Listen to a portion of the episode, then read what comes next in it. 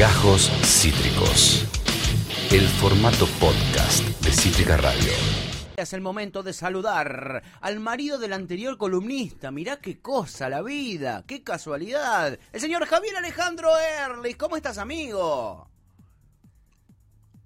¿Cómo te va, Patito? ¿Cómo te va, Agus? Acá estamos, medio ya de porque se la fiesta, es último programa del año y ya fue. Pero bueno, tenemos de todo para qué vamos a hacer en las vacaciones, así que bueno, vengo por un programa para lo que te, para lo nuevo y también para lo que te perdiste, para que puedas mostrar tu bitácora para cuando estés en las fiestas, enero, cuando estés pancita arriba, si están pancita arriba, para ver qué hacemos en estos días de calor. Tengo muy buenas propuestas, chicos. Muy bueno, amigo, muy bueno. Bueno, vamos con los estrenos, entonces arranquemos por los estrenos nacionales. A ver, Nakam Pop, la cosa. Tenemos dos estrenos nacionales de Cinear Play, de Cinearte, mejor dicho, para el día de hoy. Uno es Ámbar, que es del director costarricense, dije bien, Esteban Ramírez, que no tiene nada que ver con mi marido, con Ale Ramírez, y es una historia interpretada por Jorge Marrante, Paula Sartor, Agustín Pardera, un amigo mío también, un tipazo. Y bueno, la historia de un detective que se le muere la hija y empieza a investigar cuáles son las razones por qué terminó eh, no es cierto, la hija, así que bueno, están con, con Jorge Marrale. Este director es para tenerlo en cuenta. Muchas de las realizaciones de él pasaron por Netflix, por HBO, por diferentes festivales. Es la quinta del director y bueno, y acá es una coproducción con Argentina, así que bueno, la vamos a poder ver en el día de hoy muy entretenida, tenés que estar muy atento. Eh, es como un rompecabezas que para armar en tu cabeza, después de la primera mitad se te van acomodando las fichas de esta rompecabezas, pero tenés que estar atento sin interrupciones y verla de una esta película. Buenísimo. Entonces, Ámbar no es de esas que, viste que hay algunos que se ponen mientras comen un pedacito de la peli y después eh, siguen con otra cosa, después ponen otro pedacito. No, esta no, porque si no te perdés. ¿eh? Está bueno esa recomendación. Admiro a la gente que puede hacer eso. Igual yo no puedo hacer eso con ninguna peli. Pero hay un montón de gente, ¿eh? o sea, no puedo ver una peli que no vi comiendo. O sea, comiendo me gusta ver o al serie, alguna cosita así medio. Sí, cosas que no hay que prestarle atención. Pero una peli que nunca vi, por más que sea la peli más boluda del mundo, no podrías hacer, eso. Comiendo. Pero hay mucha gente que sí, ¿eh? Sí, mucha, mucha, obvio. Ámbar, entonces, es este estreno de Cinear. Y tenemos otro estreno, que eh, justamente tiene que ver con la entrevista que vamos a tener en el día de hoy, amigo. Exactamente. La segunda, como decíamos, como decía recién Agus, no puedes estar mirando porque si no, no te vas a encontrar. Bien. Encontrar con esa película, pero nos vamos a encontrar con Encontrado, la segunda película del día de hoy. Sí. Este vamos a hablar con Diego Musiaca, hace mucho que no lo veíamos con sus películas, hizo varias realizaciones. Y bueno, una película que te va a generar polémica, es, esos silencios, esas incomunicaciones entre padre e hijo. Eh, él no sabía, muere, muere, por ejemplo, el hijo del personaje que interpreta Nacho Garano, está interpretado por Nahuel Monasterio. No se, él no lo conocía al padre, muere hace dos meses la madre y bueno, pasa de vivir una vida muy sencilla, modesta. Y lo que hace el padre en un primer momento es ofrecerle la billetera y dice, no, no quiero plata. Pero se viene a vivir a la casa del padre, empieza a tener una relación el padre, el, padre tiene una relación con el personaje, una chica mucho menor, Rocío Garzábal. ¿Qué pasa? Y bueno, empieza a armarse un triángulo y no te a pelear mucho, pero es una película de climas, es una película de, encuentros y desencuentros. Pero bueno, vamos a hablar con él. Yo no quiero profundizar, me gustaría eh, muchas de las, eh, de las preguntas que tenemos que uno les va a caber para hacer esta realización que te puede hacer ruido, pero bueno, justamente es provocativa lo que intenta hacer este realizador eh, Diego Musiata, así que bueno, vale la pena verlo, que están muchos de los eh, ex casi ángeles que hoy ya son adultos y cosas de adultos, así que bueno, una muy buena película para poder ver también de que nos sigue sorprendiendo con Cinear Play, que bueno, va a ser nuestra última entrevista de este año 2020 que hemos tenido, creo, muy buena sorpresas, muy buenas charlas que, bueno, las he disfrutado junto con ustedes, chicos, con muy buenos realizadores este año. Sí, muy buenos, amigo, muy bueno. Y vamos a cerrar con Diego Musiak, eh, eh, director, productor y guionista de Encontrados Provocadora. Yo me vi el tráiler, eh, estuve chumeando bastante. Es provocadora, eh, es provocadora. Bueno, amigo, a eso es Cinear, Cinear TV. Vamos con los estrenos de Netflix. Va el estreno y vaya qué estreno que tenemos en Netflix. Te provoqué vos me dijiste rompan todo. Sí, rompan todo. La historia del rock en América Latina, producida por Santolaya, contada por Piqui Talarico, con todas las entrevistas, más de 90 entrevistas, desde que surgió el rock and roll en México contra fuerza, eh, hasta la actualidad y dividida en seis capítulos. Eh, es orden cronológico, no te. Mira, está es un, un muy buen laburo documental a los amantes del rock. Si vos me decís es cabeza parlante, los entrevistados hablando, no es disruptivo la manera de contar, pero bueno, a los amantes del género no los va a defraudar, es muy entretenido. Y bueno, y atravesando están contados, por ejemplo, yo tuve la posibilidad de verlo en preestrenos, se estrenó ayer, tres capítulos, el primero que desde los orígenes, con las bandas y todo, desde en, México las bandas más importantes, pasando por Uruguay, y después pasando también por Argentina con el Club del Clan, vas a poder ver a Palito Ortega muy joven, a Sandy los del Fuego, a los del Fuego, a Eddie Pequeñino, los solistas y los grupos. Y después ya en el segundo se va en, se vaya directamente a, enfocar en todo lo que es en la época del proceso, ¿no es cierto? Eh, como con la época de la represión en Argentina, desde los setenta y pico, cuando viene Perón, eh, y después ya se va a enfocar, ¿no es cierto?, en todo lo que es la dictadura y hasta el advenimiento de la democracia, los diferentes grupos que han surgido acá en el país, ¿no es cierto?, y también en países latinoamericanos. Santoral dijo que no se puede enfocar en hacer seis horas durante todo el rock que hay en toda América, se enfocó en algunos países. Obvio, obvio. Pero está muy bien hecho, todo el tema paralelismo con los hechos históricos, chicos, y bueno, te va a emocionar si sos amante de rock, y lo tercero ya en Argentina en colores, con el advenimiento, como decíamos, de Alfonsín y todos los grupos, que acá hay pocos grupos de mujeres, solamente creo que en todo lo cuenta que vi las primeras tres partes tenés eh, a Mavi Díaz en la parte de Argentina, Celeste Carvalho, que bueno, eso también está puesto un poco también en el ambiente, como fue el rock, que fue bastante, ¿no es cierto?, eh, machista con respecto a los orígenes, y bueno, ahora creado. Yo tuve la posibilidad, le decía ayer a Ale, de poder ver un conjunto que me encanta, que es del de Mavi Díaz, que son las viudas adictas de rock Claro. Acá lo vas a ver, se te van a caer la media. Es para, es para la verdad, mirarlo, ponerlo. Esto lo puedes ver mientras comes, sí, lo, te lo permiten, porque bueno, es música y te va a alegrar el alma y viene bárbaro para esta fiesta. Qué lindo. Si vos me preguntas si es el mejor tal del año, no, pero me va a gustar como lo va a defraudar los amantes del género. Está contado de manera cronológica, eh, tiene mucho material de archivo, pero no te va a, volar la cabeza como otros que hemos eh, visto materiales de Netflix. Qué lindo, qué lindo. Tengo tengo ganas de, ver de verlo. Tiene mucha pinta, me Tiene mucha pinta y el nombre fantástico es Rompan Todo por esa mítica frase de Billy Bond y la pesada, va, de Billy Bond en eh, ese festival que se hizo una vez en el Luna Par, no me acuerdo el nombre que tenía, él dijo Rompan Todo y le hicieron caso, rompieron absolutamente todo la gente. fue espectacular. Viene de ahí. Ahí vino la redada Claro. ahí después hay muchos que él no se arrepiente, digo, en la película dijo, no, no te arrepientes. se va a pero muchos se arrepienten porque gracias a eso empezaron toda la represión, sí, ¿no? Eh, los, la gente que iba a los recitales estaban los camiones celulares y hacían las redadas y los pasaban 24 horas en las comisarías. a partir de ahí fue la parte heavy de estar prohibido. Y bueno, lo que me gustó también que se resalta como esa contradicción los, los militares que cuando vino Malvinas eh, que estuvieron prohibidos durante toda la dictadura, van a buscarlo a esta gente para hacerlo, para hacerlos cantar en un recital a beneficio de la de, los soldados de Malvinas, muchos estaban arrepentidos porque León Gieco había cantado, por ejemplo, solo le pido a Dios, muchos tuvieron que exiliarse y bueno, en esa época, que bueno, la cosa ya estaba más tranquila y bueno, bueno, y recordemos que se prohibía pasar en la radio Argentina, música en inglés, de bandas inglesas, y como decía León Gieco, ¿qué miércoles tenían que ver los Beatles en esa época para que les pidieran? No tienen nada que ver con la guerra, pero bueno, ayudó a, otra vez a, solidificar, solidificar todas las bases del rock, porque bueno, empezó a recrearse otra vez la industria del rock y de los discos que empezaron a tener un gran auge con el tema de la guerra carlina, con todos los solistas. Perfecto, perfecto, amigo, rompan todo. Rompan todo en Netflix, veámosla y vamos a meterle porque si no nos queda, tenemos los top 5, todavía hay un adelanto en Netflix, mencionámelo el adelanto en Netflix y vamos con los top 5 porque ya son y 25, amigo, vamos a meterle.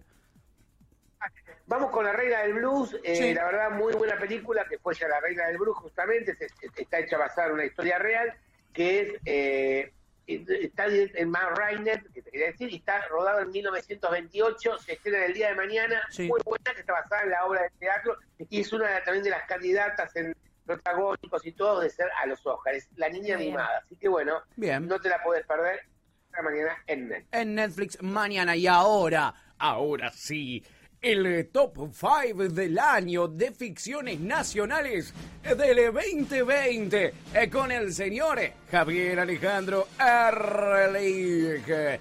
Javi, ¿qué arrancamos por el 5, no? ¿Arrancamos por el número 5? Arrancamos, sí, arrancamos por el 5. Tiene usted el título si quiere. no, no, no, no, yo no sé, yo las tengo acá los nombres, pero no me quiero mandar ninguna macana. Mirá si me equivoco y tiro la 1 en vez del 5. Metele vos, metele vos.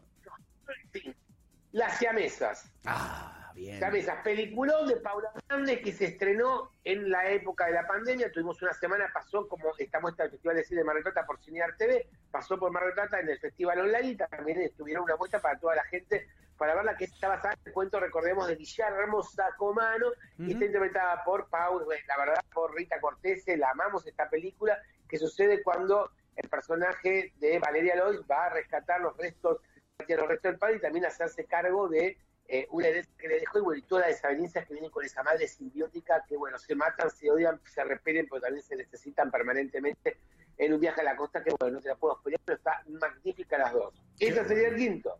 ¿Puedo ir a mi cuarto puesto, Patorre? Obvio, vamos. Número cuatro. Para que yo te hago el entre. Ahí está. Va.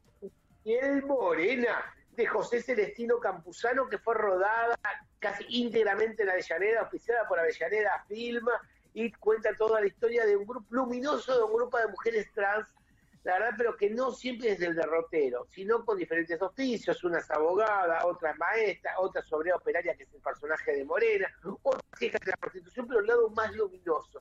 No se centra en el derrotero, sino en el grupo de mujeres que pudieron pasar más allá de la prostitución y encontrar sus laburos y sus eh, amores en la vida. Me parece increíble bajo mi piel morena. Es para mí uno de los mejores productos de José Celestino Campuzano, que como él se llama la productora de cine bruto, no va a ser siempre igual de la misma manera porque bueno, él va experimentando permanentemente. Y está Y está protagonizada por Eva Serna, que es eh, la directora de la Cooperativa de Arte Trans y es docente de teatro. Y también están acá en Avellaneda y es una genia absoluta, Emma. Así que recomiendo un montón sus talleres de teatro. Muy bueno, muy bueno. Ahora sí, vamos al número 4. No, 3, perdón. Este ha pasado hace poquitito con nosotros el director, hemos charlado con él, un encanto, Juan Manuel Alari, el protagonista, mejor dicho, eh, que es lleno de ruido y dolor. Este western patagónico, de la época de la Patagonia Rebelde, que deciden robar el banco de la ciudad de Bariloche, un western, ópera prima, la verdad que la rompieron, la siguen rompiendo, y más, va a estar en el festival ahora también de western en España un festival internacional, quedó seleccionado y yo creo que tiene muy buenas probabilidades rodadas, rodada en el sur, es increíble como está firmada. Así que bueno, si no, si todavía la puedes ver en Cinear, esta semana creo que vence, en Cinear el Play, después Cinear Play on Demand y por 30 mangos la pagas, va a estar por 8 semanas, me parece un peliculón que nos siguen, siguen estrenándose y me sigue sorprendiendo todavía más. El cine nacional este nos está dando grandes sorpresas y aún ya en los últimos días de este 2020. Tal cual, amigo. Gran, gran eh, comienzo de podio con lleno de ruido y dolor. Eh, nosotros entrevistamos a su protagonista la semana pasada. Ahora sí, puesto número 2. El cazador de Marco Berger, que se aparte del universo de películas temáticas del universo de y va al tema de la explotación de menores, de la red de pedofilia, eh, a través de una historia que es increíble y te va a conmover. Para mí está muy bien contada, con todo el erotismo y la magia que tiene los la filmografía de Marco Berger. Así que bueno, esta no la tuvimos con ustedes para charlar porque fue en el mes creo de abril, nosotros empezamos con ustedes que largamos en mayo. Exacto. Pero también uno de los películas, si no lo viste, hoy lo podés ver, si tenés Netflix, fue uno de los estrenos de Netflix que está funcionando muy bien. Mira qué bueno. Así que mirá, estamos con Pablo Sestaro, es una muy buena película para ver muy buena propuesta que, bueno, llegaron estos días el gigante de la N roja. Qué bueno, amigo, el cazador en el puesto número 2. Y ahora sí, puesto número 1. Uf, peliculón, te digo, Patorre, que es la película La Chancha de Franco Verdoya, está protagonizada, protagonizada por Gabriel Goití, eh, por eh, Gladys Florimonti. Es increíble esta historia donde eh, un, un, personaje se encuentra con que fue la persona que lo abusó cuando era chico en sus vacaciones, en familia. Y a partir de ahí hay una historia que para mí la rompe. Para mí no te la podés perder como se contaba Gladys Florimanti, irreconocible. Eh, Gabriel Goití, también el personaje del abusador, me parece una historia y cómo está filmada una escena en la aerosilla de la cumbre o de los cocos, porque ellos la venden como los cocos, puede ser la cumbre, una cosa así, mirala, no te la podés perder, una película y cómo está filmada, que este a lo mejor lo conoce algo, Franco Verdoya también es director de teatro, y ahora también tiene otra película que ha dirigido, esta segunda, que es, eh, ya directamente dirigida por él. Me súper encantó La Chancha, un peliculón, la verdad, para ver, eh, tiene una magia, un clima del interior también y de inocencia, pero también una historia desgarradora que pase las secuelas que dejan eh, cuando las personas quieren ser violadas en la niñez o en la adolescencia. Me parece increíble esta película, así que bueno, ahí seríamos, terminaríamos con nuestro top 5 de ficción. Muy bueno, amigo, le repito a la gente que está escuchando, quizás le picó alguna y no se acuerda el nombre. Vamos con el top 5 del 5 al 1. 5, Las siamesas. 4, Bajo mi piel morena. 3, Lleno de ruido y dolor, para a mí me encantó. Eh, dos, el cazador y primero la chancha, que era esa la que recién nos comentaba Javier Lee. Y ahora sí, arranca el top 5 de documentales nacionales 2020 con el puesto eh, número 5. Para mí, ahí, casi meto la pata. Eh, Cortázar, y empezaba por el primero, Cortázar y Antín, Cartas Iluminadas, me parece un peliculón que cuenta la relación que tuvo el cineasta y el escritor, donde uno quería ser director y el otro quería ser escritor. Esta relación que, bueno, dio un y me parece entrañable todo el material de archivo. Cynthia Rashmid la dirigió, que recordemos que Nantín tiene 94 pirulos, 94 años, sigue vivo, es el creador de la escuela del museo, del, no, la escuela de cine, ¿no es cierto? En, Capital. Sí, sí. Así que, bueno, me parece que es muy entrañable la relación que tienen entre ellos dos. Si te la perdiste, no la dejes de ver, anda dando vueltas por ahí, por alguna de las plataformas de Cinear Play o encontrar alguna. Así que mirala para mí, película, también estuvo en la sección fuera de competencia en el Festival Internacional de Cine de Mar del Plata. Así que esa me gustó muchísimo. Muy bueno. Cortázar y Antín, cartas iluminadas. ¿eh? Ahí estamos viendo alguna que otra imagen de este documental que ocupa el lugar número 5 del Top 5 de documentales nacionales 2020. Y ahora, el puesto número 4. El nuestro número 4 es para Buscando a Panceres, Sebastián que nazi, eh, ex compañero de nosotros de TEA, hoy también es eh, periodista, es cineasta, que eh, retoma la figura de Panzeri, de Dante Panzeri. ¿Te acuerdas que en TEA estaba Patorre, la figura de las aulas Panzeri? Como, como un fundamental estudioso del fútbol, periodista de fútbol, y él siempre fue el crítico. Fue uno de los primeros que se opuso a todo lo que era el circo del Mundial 78, se opuso cuando le quisieron poner una nota de Sogaray de gráfico, luego de, ser, de trabajar 18 años y estar a cargo directivo, y dejó y dijo no vengo más y se fue, y por eso murió odiado, murió despreciado, eh, murió casi con muy poca plata en los bolsillos, y bueno, se rescata un poco la figura del periodismo que siempre fue muy crítico con todo, con las fotitos con, que tienen que estar los jugadores y no los, demás que no, no aportan nada la verdad que un laburo excepcional, un laburo que ha pasado desapercibido en tantas fuerzas cinematográficas, pueden ser de cine, eh, en lo que es virtual no se estrenó por cine y me parece un documental precioso para ver. Muy bueno. Eh, así que yo te digo que si en algún momento te suena, la puedes ver o se comenta buscando a Parceri, chicos, a mí, aparte te digo, yo no soy amante del deporte. Y para mí es de mérito, te digo, me encantó y me me cautivó desde el primer momento de poder verlo, así que bueno, téngalo en cuenta. Una historia de periodismo también, ¿eh? no solo de periodismo deportivo, es un genio de la crónica eh, deportiva, de la crónica futbolística. Yo les recontra recomiendo que lo lean a Panseri. Yo tengo un libro eh, suyo en casa eh, que me he leído cuando recién arrancaba a estudiar periodismo y, la verdad aprendí una banda, pues un periodista muy, muy, ha sido, perdón, un periodista muy profesional. Es decir, gracias por prender el aire, me estoy prendiendo fuego. Ahora sí, es el momento de ingresar al podio del Top 5 de documentales nacionales 2020 con el puesto el número 3.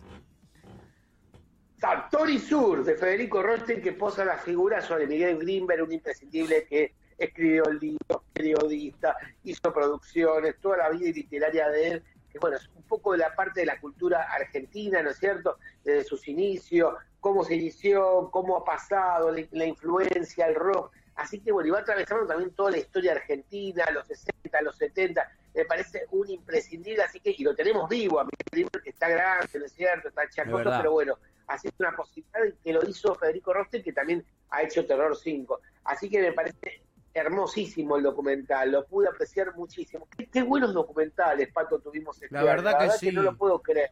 La verdad que sí, Yo tengo una amiga que trabajó ayudándole a ordenar ese bardo ese quilombo de archivo que tiene la... ¿Me estás jodiendo? ¿En serio? Sí, en serio. Una privilegiada, amiga. Una privilegiada, sí. Muy la verdad bueno. Que sí. Satori Sur, ese es el puesto número 3. Y ahora vamos eh, con las primeras dos eh, del Top 5 de documentales eh, nacionales 2020. Este es el puesto el número 2. Carmel, ¿quién mató a María Marta?